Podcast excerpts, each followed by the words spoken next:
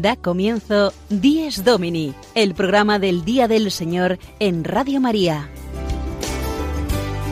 Un espacio dirigido por el Padre Mario Ortega y su equipo de colaboradores. Un tiempo para compartir la alegría del discípulo de Cristo que celebra la resurrección de su Señor.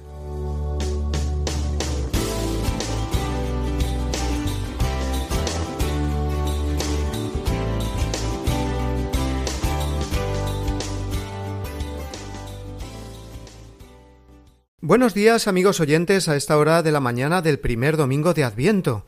Estamos de estreno porque hoy da comienzo, como sabemos, el nuevo año litúrgico, el recorrido por todos los misterios de nuestra salvación para que vivamos nuestra fe todos a un mismo ritmo y en familia, en la gran familia de la Iglesia. Os saluda, como cada domingo, vuestro amigo Mario Ortega desde los estudios de la Familia Mundial de Radio María en Roma. Y aquí conmigo, también al micrófono, como siempre, Sofía. Buenos días, Padre Mario. Buenos días, queridos amigos de Radio María. Hoy empezamos con mucha alegría porque efectivamente el Adviento es el tiempo que antecede a las grandes fiestas del nacimiento del Mesías. Y ya desde esta primera hora del primer día de Adviento queremos compartir con nuestros oyentes esa alegría de la fe. Alegría y esperanza, porque recordemos que la esperanza es la virtud propia del Adviento recibir la esperanza que nos viene de Dios y ofrecer esa esperanza a un mundo realmente desesperanzado, desilusionado, roto. Somos los cristianos portadores de alegría y esperanza y eso se tiene que notar siempre.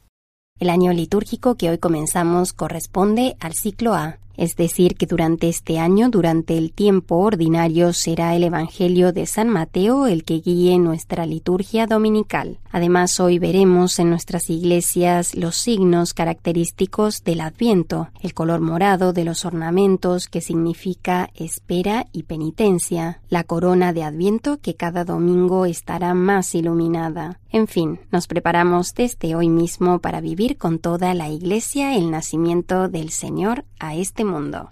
Así es, comenzamos el Adviento y da comienzo también ahora nuestro programa, que nos traerá los siguientes contenidos que ahora Sofía nos describe en el sumario.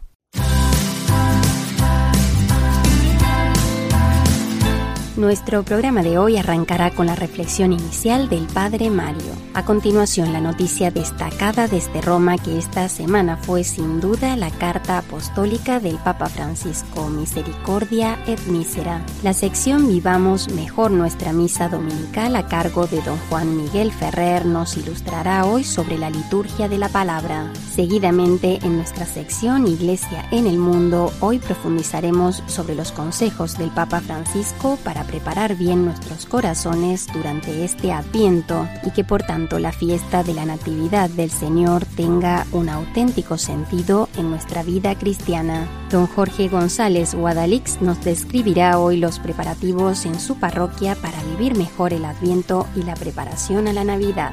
Después, la entrevista semanal Firmes en la Fe nos traerá hoy el testimonio de Philippe Fornel de los Heraldos del Evangelio. Y finalmente, en el tiempo dedicado a la familia, Patricia Moreno nos presentará el argumento Amar se escribe contigo.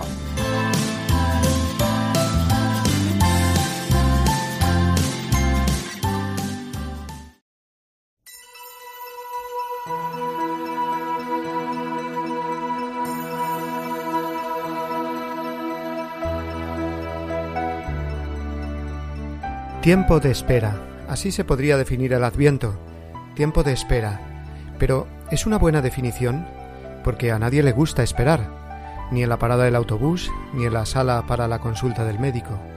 Lo queremos todo pronto y ya. No sabemos esperar porque nuestro mundo actual nos ha sumergido en la cultura de la inmediatez y del ahora mismo ya. Pues el adviento es espera. Una espera, sin embargo, paradójicamente gozosa y positiva porque el cristiano no espera sin más, sino que tiene esperanza. La visión positiva que le da la fe hace que transforme sus esperas más profundas en una esperanza viva y firme, fundada sobre las promesas de Dios que no cesa de repetir, no os dejo solos.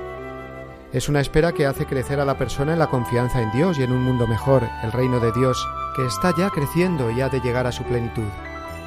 Es una espera que crece en intensidad gozosa a medida que se acerca a la persona esperada, Esperamos a Jesucristo, esperamos su manifestación definitiva, en nuestra propia vida, en la vida de cada hombre y en la vida del mundo entero. Esperamos sabiendo con toda seguridad que vendrá, porque Él es el amigo que nunca falla. Él lo ha prometido y sabemos que así será. Vendrá, pero nosotros le decimos sin cesar, ven Señor Jesús, Maranatá, porque la espera se hace larga cuando se ven tantos dolores e injusticias, cuando experimentamos tantos peligros y debilidades. Ven, porque nos atenaza nuestro pasado herido y nuestro futuro incierto. Entre el pasado que ya no está y el futuro que no sabemos si vendrá, lo único que tenemos es el momento presente. Y el adviento es un sumergirse en el presente, con esperanza. En el adviento hay que soltar el pasado, nuestro pasado de heridas y sufrimientos, de pecado y de tristezas. Cada vez que revivimos el pasado y nos instalamos en él, nuestro presente pierde la esperanza y se hace gris. Hay que sanar nuestro pasado y el adviento nos ayuda para ello. También nos alejamos del presente en la otra dirección, viviendo solo en un futuro que todavía no ha llegado, que no es real aún. Jesús fue muy claro, no os agobiéis por el porvenir, a cada día basta su afán. De nuevo el adviento nos devuelve a la realidad, al presente, lo único real que tenemos, vivido con esperanza. El exceso de pasado conduce a la depresión, el exceso de futuro al ansia. Depresiones y ansias son las patologías más habituales de nuestro mundo, por vivir excesivamente en el pasado o en el futuro y no vivir el presente con esperanza. El adviento renueva la esperanza y nos da un presente precioso y cargado de sentido. Esperamos a Jesucristo sabiendo que ya está entre nosotros. Seguimos esperando porque cada día viene más si más lo esperamos e invocamos. Ven Señor Jesús, el mundo muere de frío, el alma perdió el calor. Ven Señor Jesús, los hombres no son hermanos, el mundo no tiene amor. Ven Señor Jesús. La vida es un gran adviento, por eso si no hay esperanza en que Dios viene y vendrá a nuestra vida, la vida pierde todo el sentido. Esperamos un Mesías, esperamos al Señor, que en su misericordia infinita no se cansa a su vez de esperarnos a nosotros.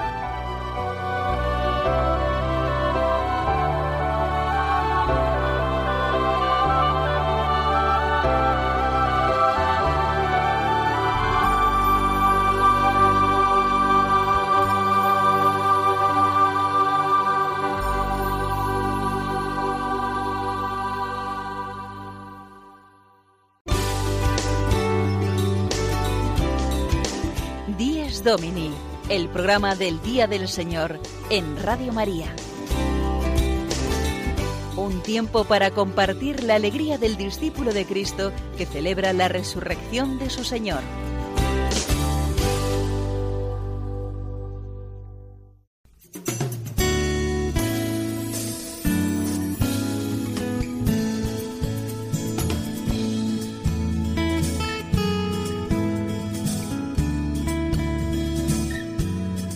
Desde Roma, la noticia semanal desde la ciudad eterna.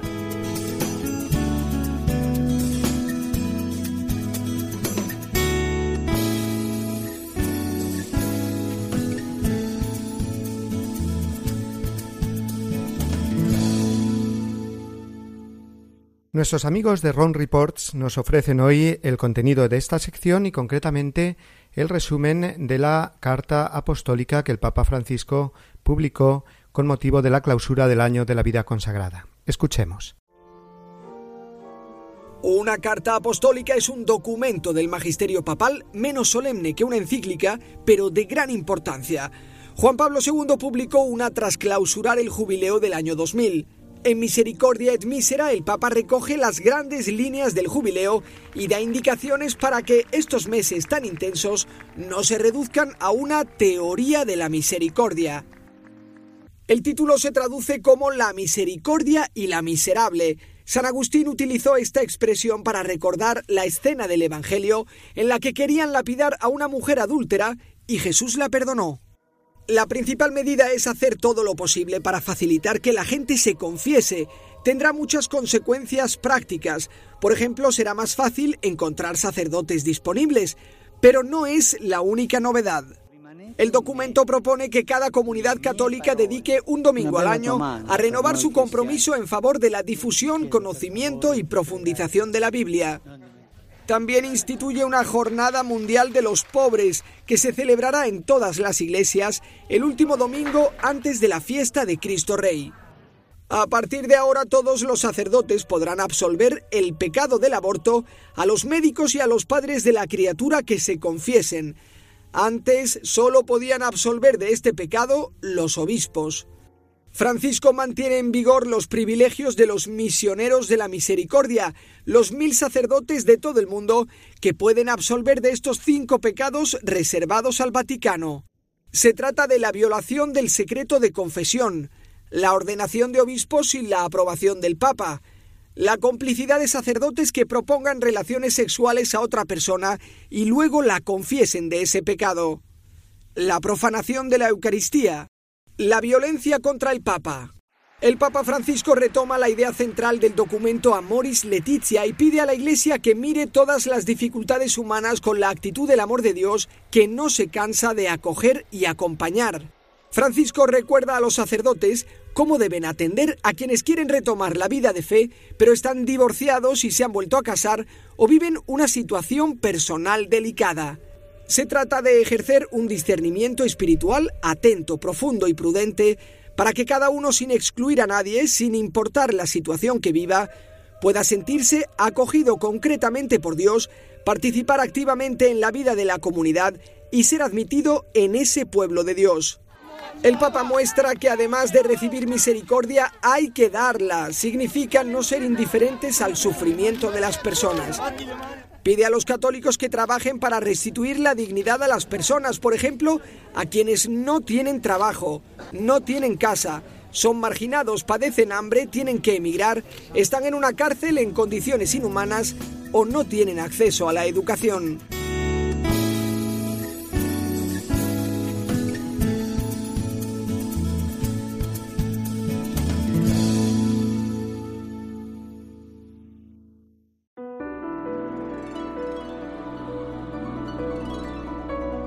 Jesucristo, palabra del Padre, luz eterna de todo creyente, ven y escucha la súplica ardiente, ven Señor, porque ya se hace tarde.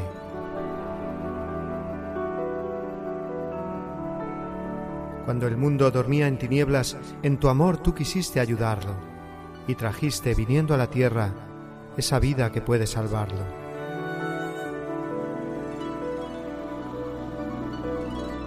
Ya madura la historia en promesas, solo anhela tu pronto regreso. Si el silencio madura la espera, el amor no soporta el silencio.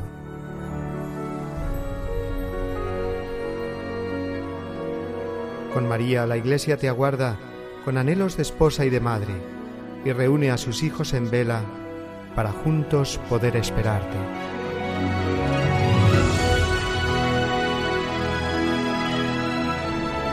Cuando venga, Señor, en tu gloria, que podamos salir a tu encuentro y a tu lado vivamos por siempre, dando gracias al Padre en el reino.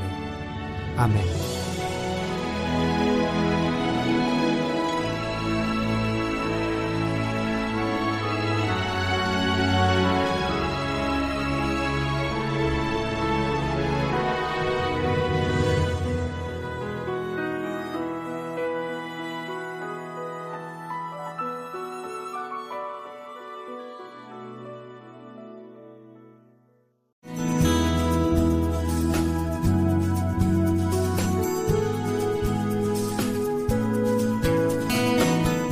Mejor nuestra misa dominical, el apunte litúrgico semanal de don Juan Miguel Ferrer.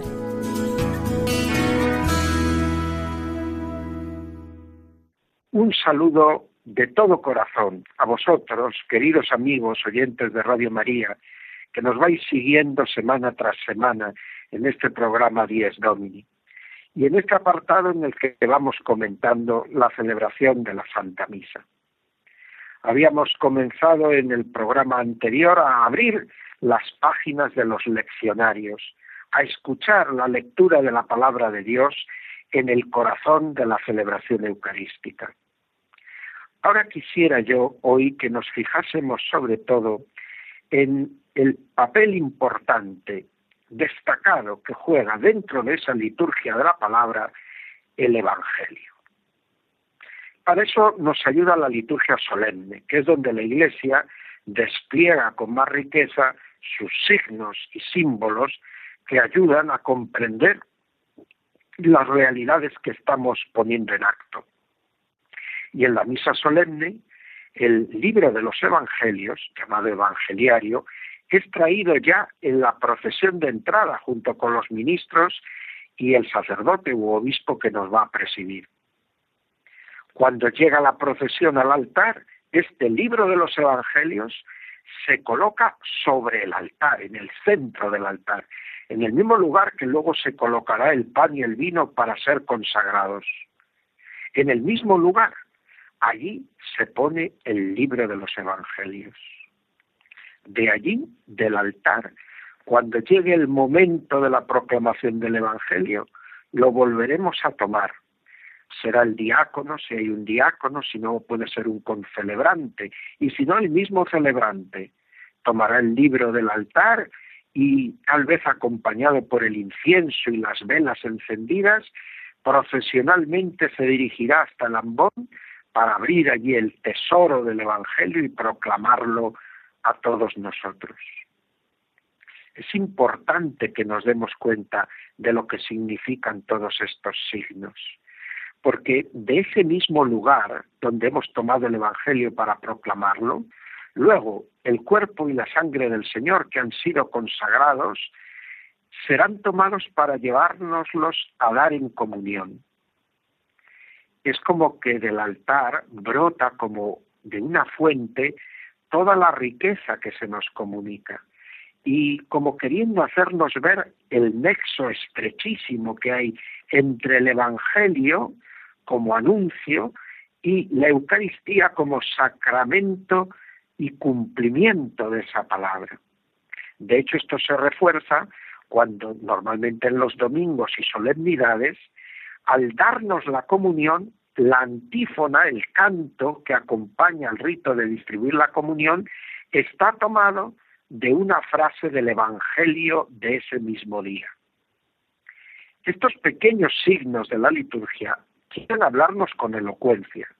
Nos quieren decir que un mismo Cristo es el que nos habla en el Evangelio y por eso su proclamación la hacen los ministros ordenados y por eso se le honra con el incienso y por eso cuando se proclama va rodeado de velas encendidas. Es el mismo Jesús el que nos está hablando. Ese Jesús que es el verbo, la palabra, que es la verdad. Y ese mismo Cristo que se hace carne para nosotros, sí, en la encarnación del vientre de María, pero se hace carne para nosotros de manera permanente en este sacramento del altar. Y aunque sea bajo la humilde apariencia del pan y del vino, allí se nos está entregando este mismo Cristo que nos ha hablado en el Evangelio. Es Él con su humanidad y su divinidad que se nos da en alimento. Pero es para qué? Para que comiendo nosotros ese cuerpo y esa sangre, entonces nosotros nos identifiquemos con lo que hemos escuchado en el Evangelio. Es decir, la vida de Cristo se haga realidad en nosotros. Nosotros seamos ahora la verdadera Eucaristía, el verdadero sacramento de Jesús que actúa se comporta y obra en el mundo como Él, como su presencia. El que a vosotros oye, a mí me oye. Amaos los unos a los otros como yo os he amado. En esto conocerán que sois discípulos míos. En esto conocerán que estoy yo vivo con vosotros. Realmente son palabras muy fuertes. En la medida que vivamos en la fe esta escucha de la palabra de Dios del Evangelio y esta recepción de la Eucaristía en nuestra existencia cotidiana será verdaderamente presente el Señor. Y nosotros seremos Cristos que se hacen presentes en medio del mundo. Eso quería y quiere significar la palabra cristiano. Por eso recibimos en el bautismo el bautismo en el nombre de Jesús, porque vamos a ser otros Cristos, que estamos en el mundo prolongando su obrar y su anuncio salvífico. Qué importante escuchar el Evangelio. Qué importante saber leer los signos de la liturgia, no como meras manifestaciones, podríamos decir, de un decorado bonito para las ceremonias litúrgicas, sino como realidades de gracia que están queriendo abrir nuestro entendimiento y nuestro corazón para que recibamos y vivamos los acontecimientos que transforman nuestra vida y que nos hacen a nosotros capaces de transformar el mundo en el que vivimos. Os deseo a todos una escucha fructuosa de la palabra de Dios del Evangelio, que este Evangelio se haga realidad en vuestra vida. Cuando el sacerdote termina de leer el Evangelio, besa el libro y dice una pequeña oración en latín, per evangelica dicta deleatur nostra delicta, que por la proclamación de este Evangelio se perdonen nuestros pecados. Y es verdaderamente toda esa gracia de Cristo la que quiere llegar hasta nosotros a través de la palabra y el sacramento, a través de la palabra, el sacramento y tu vida y la mía.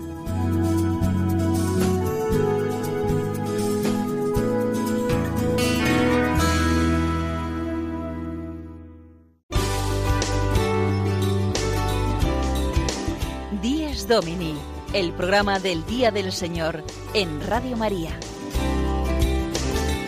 Un tiempo para compartir la alegría del discípulo de Cristo que celebra la resurrección de su Señor.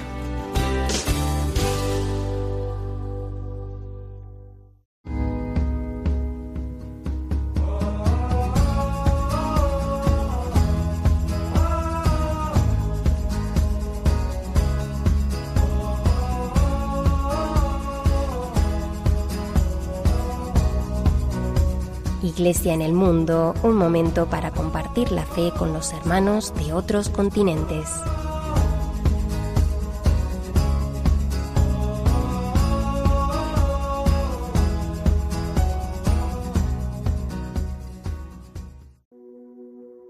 Hoy comenzamos el Adviento, el primer periodo del año litúrgico cristiano, un tiempo de preparación espiritual para vivir la gran celebración del nacimiento de Cristo.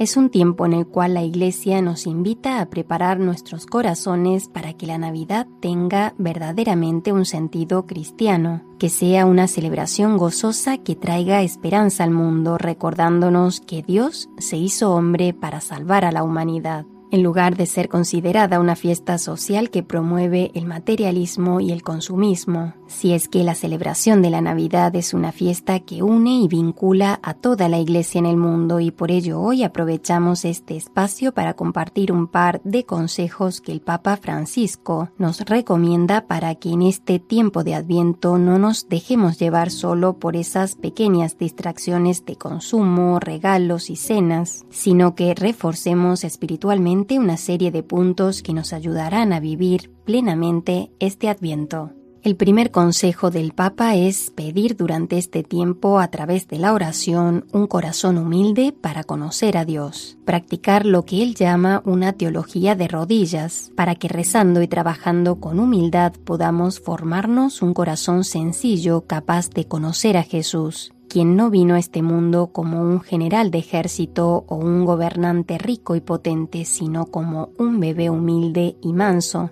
Por tanto, nos recuerda el Papa que quienes pretendan comprender mejor este misterio del nacimiento de Cristo, más que con los recursos de su propia inteligencia, primero deben ponerse de rodillas, en actitud de humildad. De lo contrario, no entenderán nada, pues solo aquellos que tienen el corazón como los pequeños son capaces de recibir esta revelación. El segundo consejo es renovar la esperanza en nuestro corazón de sentir que estamos todos en camino. Sí, la Iglesia con su vocación y misión, la humanidad entera está en camino. Los pueblos, las civilizaciones, las culturas, todos en camino a través de los senderos del tiempo. Un camino que conduce nuestros destinos hacia la casa del Padre. Un camino que no ha concluido. Por tanto, este adviento puede ser la oportunidad para renovar la esperanza que albergamos en nuestro corazón para la salvación de la humanidad.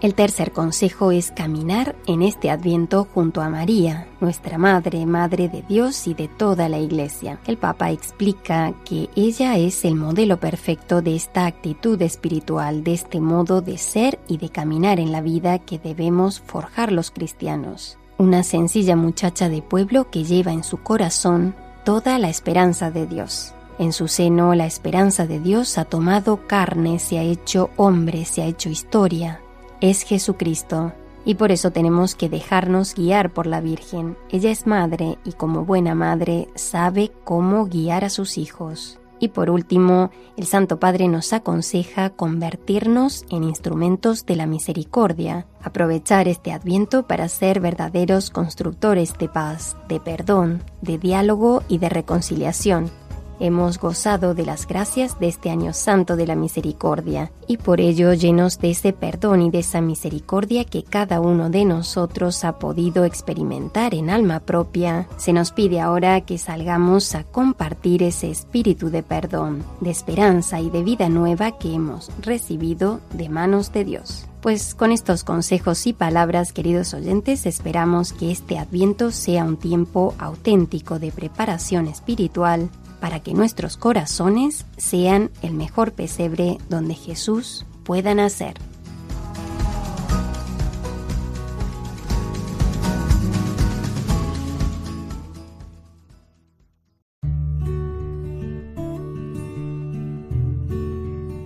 Los cristianos deben santificar el domingo, dedicando a su familia el tiempo y los cuidados difíciles de prestar los otros días de la semana.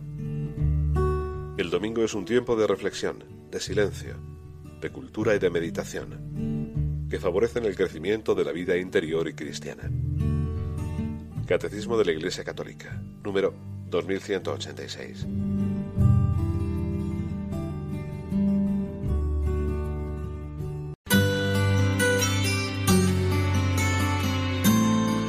El domingo desde mi parroquia una reflexión a cargo de don Jorge González Guadalix.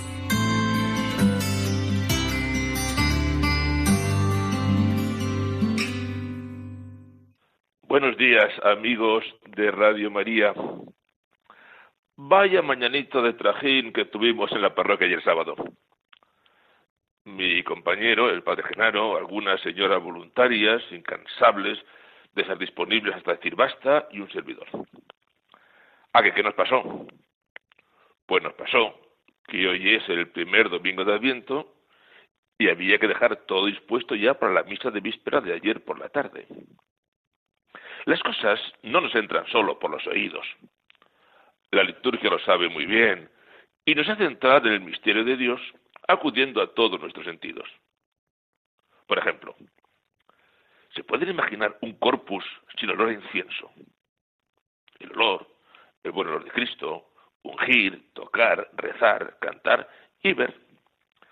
Al entrar en cualquier templo católico en este día, la vista nos tiene que hacer notar, sin lugar a dudas, que entramos en un tiempo litúrgico nuevo. Por eso el ajetreo de ayer por la mañana. Cambiamos los manteles del altar por otros un poquito más sobrios. Se retiraron las flores dejando apenas un detalle a los pies de la Virgen. Preparamos el nuevo leccionario del ciclo A que estrenamos este año.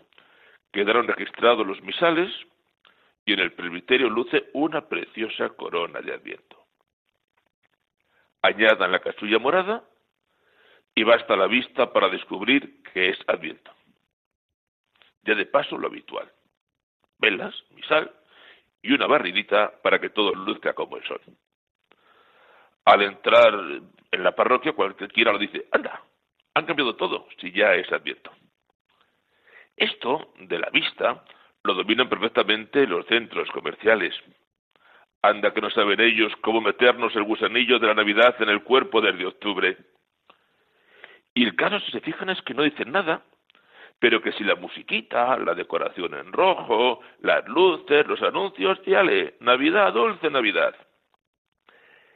Tenemos que aprender también nosotros, en nuestro hogar, en nuestro centro de trabajo, en el colegio, la oficina, a dar testimonio de la fe y de esperanza, valiéndonos muchas veces más de los gestos que de las palabras.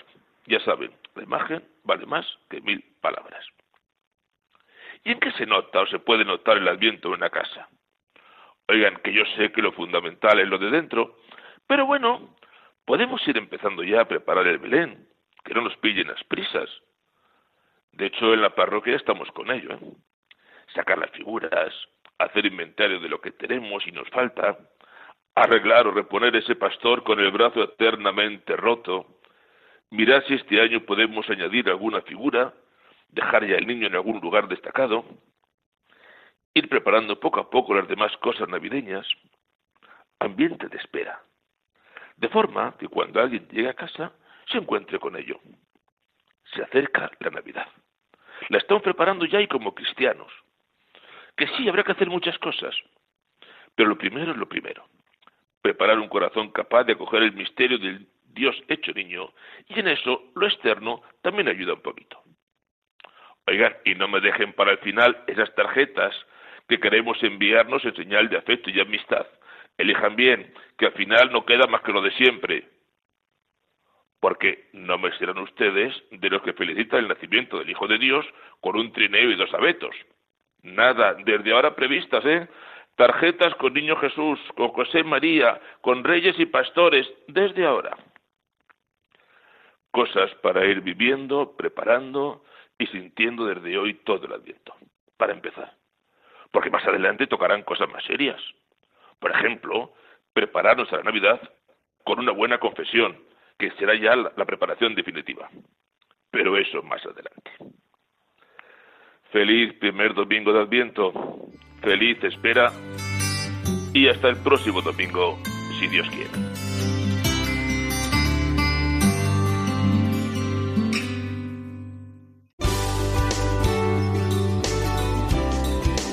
Díez Domini, el programa del Día del Señor en Radio María. Un tiempo para compartir la alegría del discípulo de Cristo que celebra la resurrección de su Señor.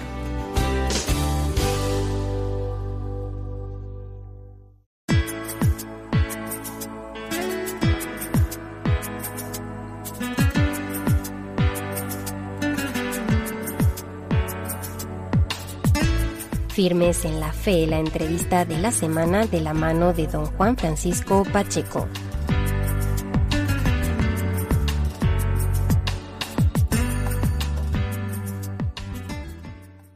Buenos días amigos de Radio María. Comenzamos en este domingo, día 27 de noviembre, el Adviento, este primer domingo de Adviento, que nos va preparando para la gran solemnidad de la Navidad.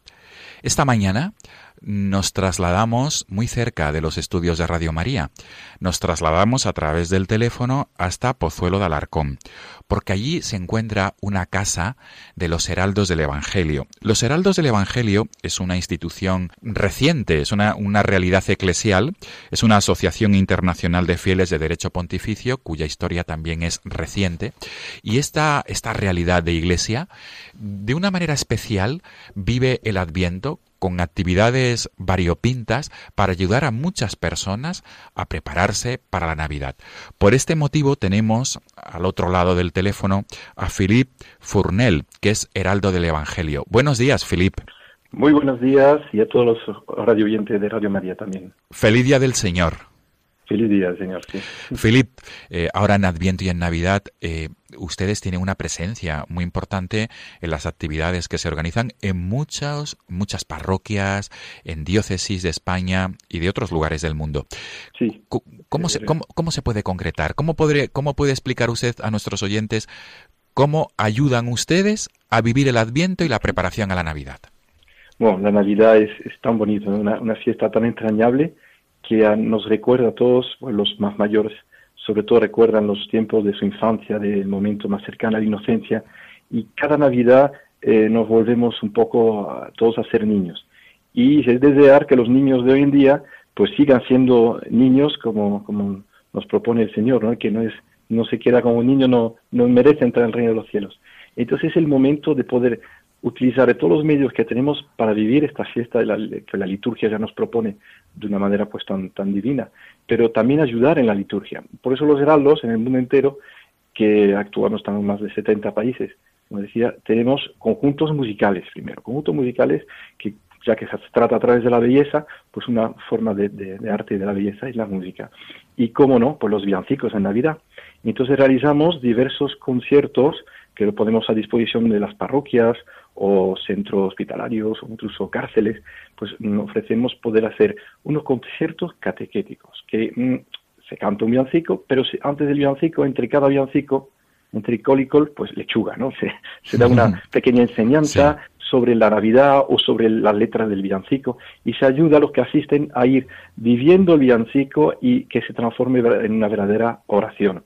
Pues, por ejemplo, tendremos el, pues, el concierto más relevante de, estas Navidades aquí en Madrid. En Madrid será en, en San Ginés, en la famosa parroquia del centro. De la calle Arenal. sí. la calle Arenal, el día 23 ya aprovecho para invitar a todos los radio oyentes. 23 de diciembre, de diciembre. A las siete y media tenemos concierto en San Ginés y en otras parroquias de Madrid también. Eh, Filip, pero además de Madrid, supongo que en otros lugares de España también. Sí, estamos eh, yendo también a Cartagena eh, el próximo fin de semana, el, día, no el día, eso, el fin de semana del, de, de Inmaculada, creo que cae el 10 9, eso, 10, sábado 10, tenemos un acto en Cartagena que también tenemos unos villancicos ahí. Más también, eh, mm, actualmente estamos concentrados aquí en Madrid para efectos del conjunto musical, porque es aquí donde viven la mayoría de los heraldos que, que actúan en el coro y en la banda. Entonces están más concentrados en, en, Madrid y los alrededores de Madrid. También iremos al Hospital del Niño Jesús el, el, día 16 a las 8 de la tarde para los cantar para los, para los pequeños que están. Qué bien, el Hospital del Niño Jesús de Madrid. Filip, pero si no me equivoco, además de villancicos, hay otras actividades de adviento, de preparación a la Navidad. Tenemos el famoso Belén también. ¿Belénes o Belén? Perdón, Filip. Belénes, Ajá. sí, es verdad, con plural, plural. Tenemos el, el Belén, pues ya tradicional aquí en Madrid, la calle Finca, cerca de Santa Gema. Sí, eh, cerca de la Plaza de Cataluña, para nuestros oyentes en Madrid, en la calle Finca. Pues muy cerca del Belén de San Rafael, que es famosísimo en Madrid también de los hermanos de San Juan de Dios, sí. que es siempre tan bonito. Pues tenemos este Belén eh, catequético también. O sea que no solo es ver el Belén, sino te sientas como si fuese un, cine, te sientas en una, una sala preparada para ello y asiste una grabación que a medida que va contando la historia del nacimiento del Señor, se va iluminando las escenas bíblicas y hasta que nace el niño Jesús, pues con todo el esplendor de la luz, de la música y del ambiente propio de, un Belén. Este mismo Belén también tenemos bueno, otro montado en, la provincia de Toledo, en Camarinía, en, en, la casa que tenemos en Camarinía, ahí cerquita de Vargas. Sí. Y tenemos este año por primera vez el Belén en el centro juvenil, de donde estamos aquí hablando, en Pozuelo de Alarcón, que hay una peculiaridad que ofrecemos eh, a las parroquias, a los grupos, en colegios, que puedan venir aquí mediante cita previa y se pone a disposición un servicio de transporte, ¿no? Qué bueno. Y con un coste mínimo por persona para facilitar grupos grandes que vengan a verlo. La casa está más preparada para recibir grupos grandes y con una dinámica toda pues también catequética en torno al Belén, mientras que espera el Belén pues en concierto o una, una dinámica de juegos, de gincana con los niños que vengan de los colegios o los adultos, pues también una cosa adaptada a ellos sobre la Navidad. Y así vamos evangelizando con la excusa de ir a ver un Belén, que siempre es algo bonito y entrañable. Muy bien. Filip, eh, ¿podríamos por favor matizar dónde está ubicada la casa de Pozuelo de Alarcón? Sí, Pozuelo de Alarcón estamos aquí cerquita ya de la de la donde está el metro, creo que se llama eh, Ciudad, eh, bueno, no está campamento, la parte de campamento ya, por tanto el final de Pozuelo justo al lado de la, justo al lado de la, de la casa de campo, sí. aquí somos aguas. sí, en somos aguas.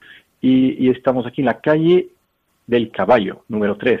Ajá todas las tardes. Pero si quieren venir con un grupo, sobre todo los párrocos interesados, ya tenemos varios que, se han apuntado, con ese sistema del autobús, puedo dejar un teléfono. Sí, por supuesto, por supuesto. Y ya que no duden en llamar para concretar, incluso por las mañanas, y sería ya a partir de ahora del mes de diciembre, pues cualquier, cualquier mañana y cualquier tarde. Muy bien. Para el público, a partir del día 15 de diciembre, todos los días, pues, distintas. Muy bien. Felipe, sí, yo creo que es importante matizar que todos aquellos catequistas, organizadores eh, de grupos, etcétera, que, que, puedan acercarse con sus grupos, ¿verdad?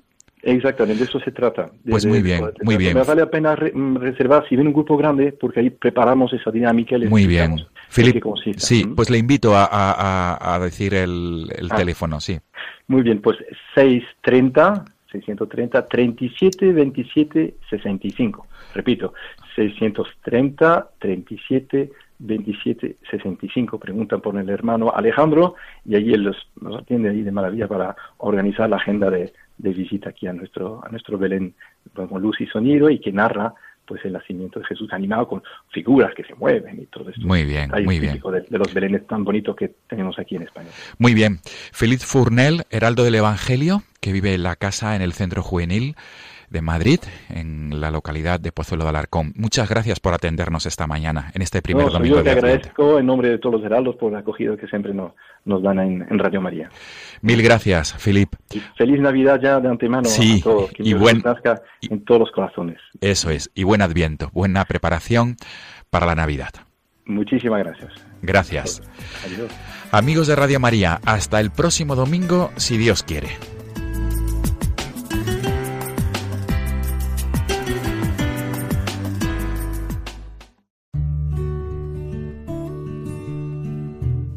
Respeto de la libertad religiosa y del bien común de todos, los cristianos deben esforzarse por obtener el reconocimiento de los domingos y días de fiesta de la Iglesia como días festivos legales.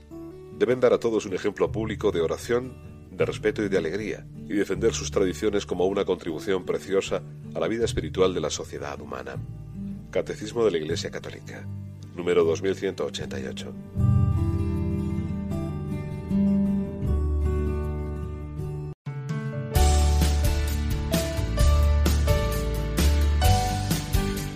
Domingo y Familia, una sección a cargo de Patricia Moreno.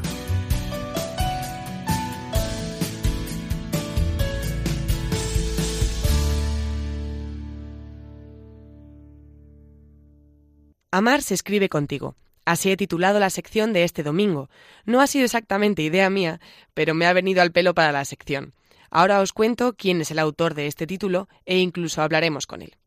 Amar se escribe contigo es lo que probablemente nos susurre Dios todos los días al oído, y especialmente el domingo, día en el que espera con ansia que le vayamos a ver, a hacer un ratito de compañía en esa cárcel de amor en la que voluntariamente se ha querido quedar confinado, tan solo para estar cerca de nosotros.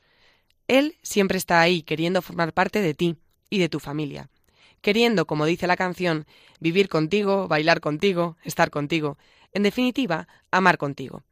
En ese contigo no solo te deja la libertad de que decidas acogerle o no, sino que además te ofrece su ayuda para realizar tu trabajo, para ser un mejor marido o una mujer esposa, para atender las necesidades de tus amistades, para educar a tus hijos contigo, pero todo esto solo es posible si tú le aceptas y le dices que sí. Como veíamos en el programa de la semana pasada, el hombre está hecho para darse al otro, para amar, pero para amar debe haber un tú. Amar se escribe contigo es el título que ha puesto a su último libro Javier Vidal Cuadras, socio fundador de un despacho de abogados. Él también está vinculado a diversas instituciones dedicadas a la familia, como The Family Watch o la Federación Internacional de Desarrollo Familiar. Y lo más importante de todo es que es padre de siete hijos de edades comprendidas entre los 27 y los 12 años. Javier, del mismo modo que ser católico no es un sombrero que me pueda quitar o poner según me convenga o según pinte la ocasión, con el ser padre ocurre lo mismo. ¿Cómo se hace para estar presente en la vida de tu familia cuando se tiene tanto trabajo? Bueno, diría que primero es un tema de jerarquía eh, de los valores, o sea, de jerarquía mental. Luego cada uno tiene su circunstancia personal. Yo soy abogado, los abogados tenemos horarios muy tardíos, cuesta mucho eh, integrar, que no conciliar trabajo y familia.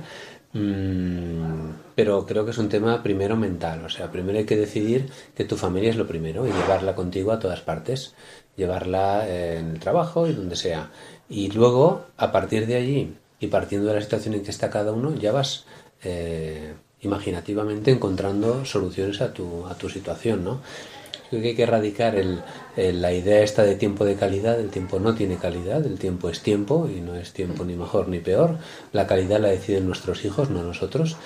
Tú no puedes decirle a un hijo tuyo, oye, mira, es que ya sé que la final del, del, del campeonato era ayer, pero yo ayer tenía un tiempo de mala calidad, ¿sabes? Entonces, hoy que tengo cinco minutos de buenísima calidad, tú me explicas todo lo que pasó ayer. No, el tiempo es el tiempo y hay que estar cuando hay que estar. Yo, por ejemplo, pues esta, esta idea de de que, de que uno es, eh, es, su matrimonio y uno es su familia y tiene que llevarla consigo, la viví y la percibí de manera clara una vez que tuve una reunión profesional en que estaba discutiendo, un, debatiendo, discutiendo, negociando un asunto con otro abogado y su cliente y a las 6 de la tarde, porque yo tenía un acuerdo con mi mujer, que uno de mis hijos le costaba hacer los deberes y como yo llegaba tarde, pues convinimos que cada día a las 6 yo llamaría para hablar con él y bueno, pues animarle y que me explicara y yo estar, estar no estando, que es, es una asignatura pendiente que tenemos mucho, sobre todo los varones, las mujeres esto lo llevan mejor. Y entonces me sonó la alarma de la agenda que tenía puesta. Y el abogado contrario eh, se sorprendió y me dijo, ¿y esta alarma? Y yo me salió a decir, cosa que nunca hacía, eh, me salió a decir, oye, no, no, es que tengo, es un hijo mío que le llamo cada día, por, entonces, ah, ¿y por qué? Entonces les expliqué tal cual, ah, pues oye, no te preocupes, sal, salí fuera de la habitación, le llamé, volví a entrar y claro, mi sorpresa fue que la reunión que había sido muy tensa hasta ese momento cambió de tonalidad totalmente. A partir de ahí fue mucho más amable, no llegamos a un acuerdo, pero fue mucho más amable y al día siguiente me llamó este abogado, bueno, yo pensaba que para el tema de la negociación, y me llama, se me pone el teléfono y me dice, oye, no, Javier, que te llamo para recordarte que son las seis menos uno y que tienes que llamar a tu hijo, ¿no? Entonces, bueno, yo aquel día entendí que efectivamente pues tenemos que aprender mucho, creo que más los varones que las mujeres, a llevar nuestra familia con nosotros y llevar la foto y tenerla ahí en el despacho y puesta y que la gente vea que somos uno aquí y en todas partes y con una coherencia de vida y una unidad y en el despacho decir me voy a una tutoría y decirlo abiertamente y que todo el mundo lo sepa. Cada uno tiene su circunstancia, cada profesión tiene su exigencia y algunas que tienen un horario que no puedes, que no puedes eh, variar. Pero normalmente, si tú introduces esto, si eres el que tomas las decisiones en tu empresa, si introduces esta mentalidad, la gente lo agradece mucho y luego rinde mucho más. Al final, Javier, de lo que estamos hablando es de colocar a la persona en el lugar que le corresponde, de colocar a nuestra familia al mismo nivel que el trabajo, que las amistades e incluso primarla frente a otras responsabilidades, pues a fin de cuentas es nuestra vocación, el fruto del matrimonio y mi camino de santidad. Se trata de una antropología muy personalista, algo que no está muy de moda en la actualidad. Tanto las nuevas tecnologías como la cultura deportiva centran en el yo, hacer deporte para estar mejor conmigo mismo, para tener un mejor cuerpo, etcétera, estas cosas, ¿no? Hacen que desconectemos de las personas que tenemos a nuestro alrededor. Dada tu experiencia de padre que ha pasado por todas las edades más comprometidas de sus hijos, ¿puedes comentarnos cómo afecta esto a nuestros hijos? Un poco en la línea que decías de una antropología personalista, hay que poner a la persona por encima de, lo demás, por encima de las actividades, por encima de, las preferencias, por encima de lo material. Y en una familia numerosa o no numerosa, pero en cualquier familia, yo creo que ahí un, un elemento muy importante es hacer caer en la cuenta de que hay otros que te necesitan. Entonces yo creo que es muy bueno, por ejemplo, a un hijo, pues pedirle que se encargue de otro. Pedirle, oye, mira, tu hermano necesita ayuda en esto, estate por él. Normalmente mi experiencia me dice, y también a nivel profesional lo vivo en el despacho cada día, que cuando tú das a alguien un, área de responsabilidad, la gente reacciona y la asume.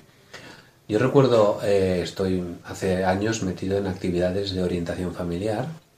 Recuerdo una vez que a uno de los que empezó la orientación familiar en España, cuando estábamos eh, un grupo de matrimonios, bueno, ya con hijos que empezaban a salir. Los mayores empezaban a salir 15, 16 años, 14, en esa época salía un poco más tarde. Y, uno de ellos le preguntó a este señor, que ya era mayor, y le dijo, oye Rafael, es que mira, mi, hija, fulanita, sale por primera vez mañana a una, discoteca. ¿Qué me aconsejas? Yo creo que es pronto, no sé qué. Y él me dijo, no, no te preocupes que salga. Tú solo dale un encargo. Dile que esté atento a aquella niña más feita y que nadie quiere estar con ella para que se lo pase bien. Tú dale este encargo y déjale salir donde quiera. Entonces, yo creo que esto es algo que en la familia tenemos que recuperar, o sea, el, el ocuparnos todos de todos. Y esto es tarea de los padres, porque cada hijo tiene algo que aportar y cada hijo tiene algo que recibir. Entonces hay que encontrar el que puede dar lo que el otro necesita recibir. Y de esa manera, de una manera natural, porque si les damos un discurso a nuestros padres sobre antropología personal, ay, perdón, a nuestros hijos sobre antropología personalista, no van a entender nada. A los cinco minutos se han desconectado. Entonces, yo creo que esa es una, una línea. Pues muchísimas gracias. De nada. Por estar ahí con nosotros y darnos estos consejos que seguro que le sirve a quien nos esté escuchando. A vosotros, gracias. Javier Vidal Cuadras, socio fundador de un despacho de abogados que también está vinculado, como decíamos, a diversas instituciones dedicadas a la familia, como puede ser Family Watch o la Federación Internacional de Derecho de Desarrollo, perdón, familiar. Y lo más importante de todo, que es padre de siete hijos, nos ha dado claves basadas en su propia experiencia de cómo llevar a la familia siempre con uno, porque en la medida que les prestemos atención a nuestros hijos y tengamos más confianza con ellos, estarán más abiertos a acoger las enseñanzas católicas en un mundo en el que todo parece ir en contra. Nos facilitará la tarea de explicarles quién es Dios, por qué el, el deber de ir a misa el domingo no reside tanto en un mandato de la Santa Madre Iglesia, sino que es una muestra de cariño hacia alguien que te quiere y que lo ha dado todo por ti. O que la confesión es tomarte una caña con un buen amigo que te conoce enterito y al que le pides perdón por una falta. La semana que viene más. Gracias por escucharnos y hasta el próximo programa.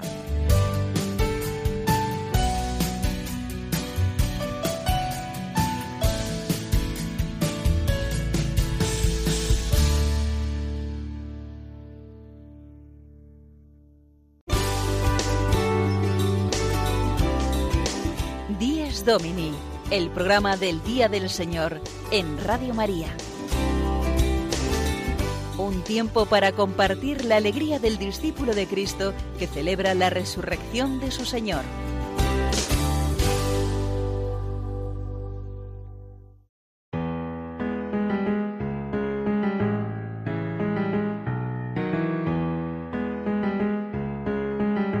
Queridos amigos, llegamos ya al final de nuestro programa de hoy. Durante esta hora hemos tratado de ambientarnos en ese precioso tiempo litúrgico que comenzamos hoy, el Adviento. Y es que el Adviento, si no se vive muy eclesialmente, muy familiarmente, perdería mucho porque cuando uno espera la venida de un familiar querido, pues esa alegría de la espera se comparte y crece precisamente compartiéndola. Crecen las ganas, crece la ilusión, crece la fe, en definitiva, vivida con mucha ilusión que nos llevará al gozo de la Navidad.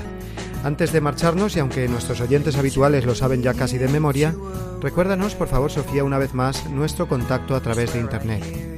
Así es, Padre, recordamos a nuestros amigos oyentes que pueden contactar con nosotros a través de Facebook de una manera muy sencilla, tecleando Dies Domini Radio María. Y también, por supuesto, buscarnos en la página oficial de nuestra emisora www.radiomaria.es. El correo electrónico para quien quiera enviarnos preguntas, sugerencias o comentarios es diesdomini@radiomaria.es pues ya no tenemos más tiempo. Deseamos a todos un feliz y santo adviento desde Roma. Recibid eh, una bendición bien grande de vuestros amigos de Días Domini. Hasta el domingo que viene, si Dios quiere.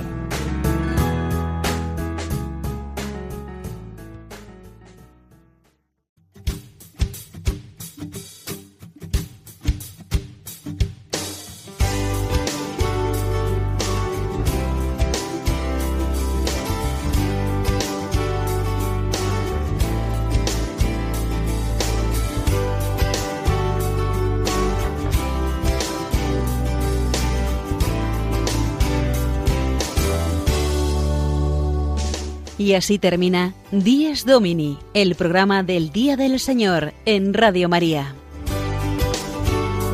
Un espacio dirigido por el Padre Mario Ortega y su equipo de colaboradores. Un tiempo para compartir la alegría del discípulo de Cristo que celebra la resurrección de su Señor.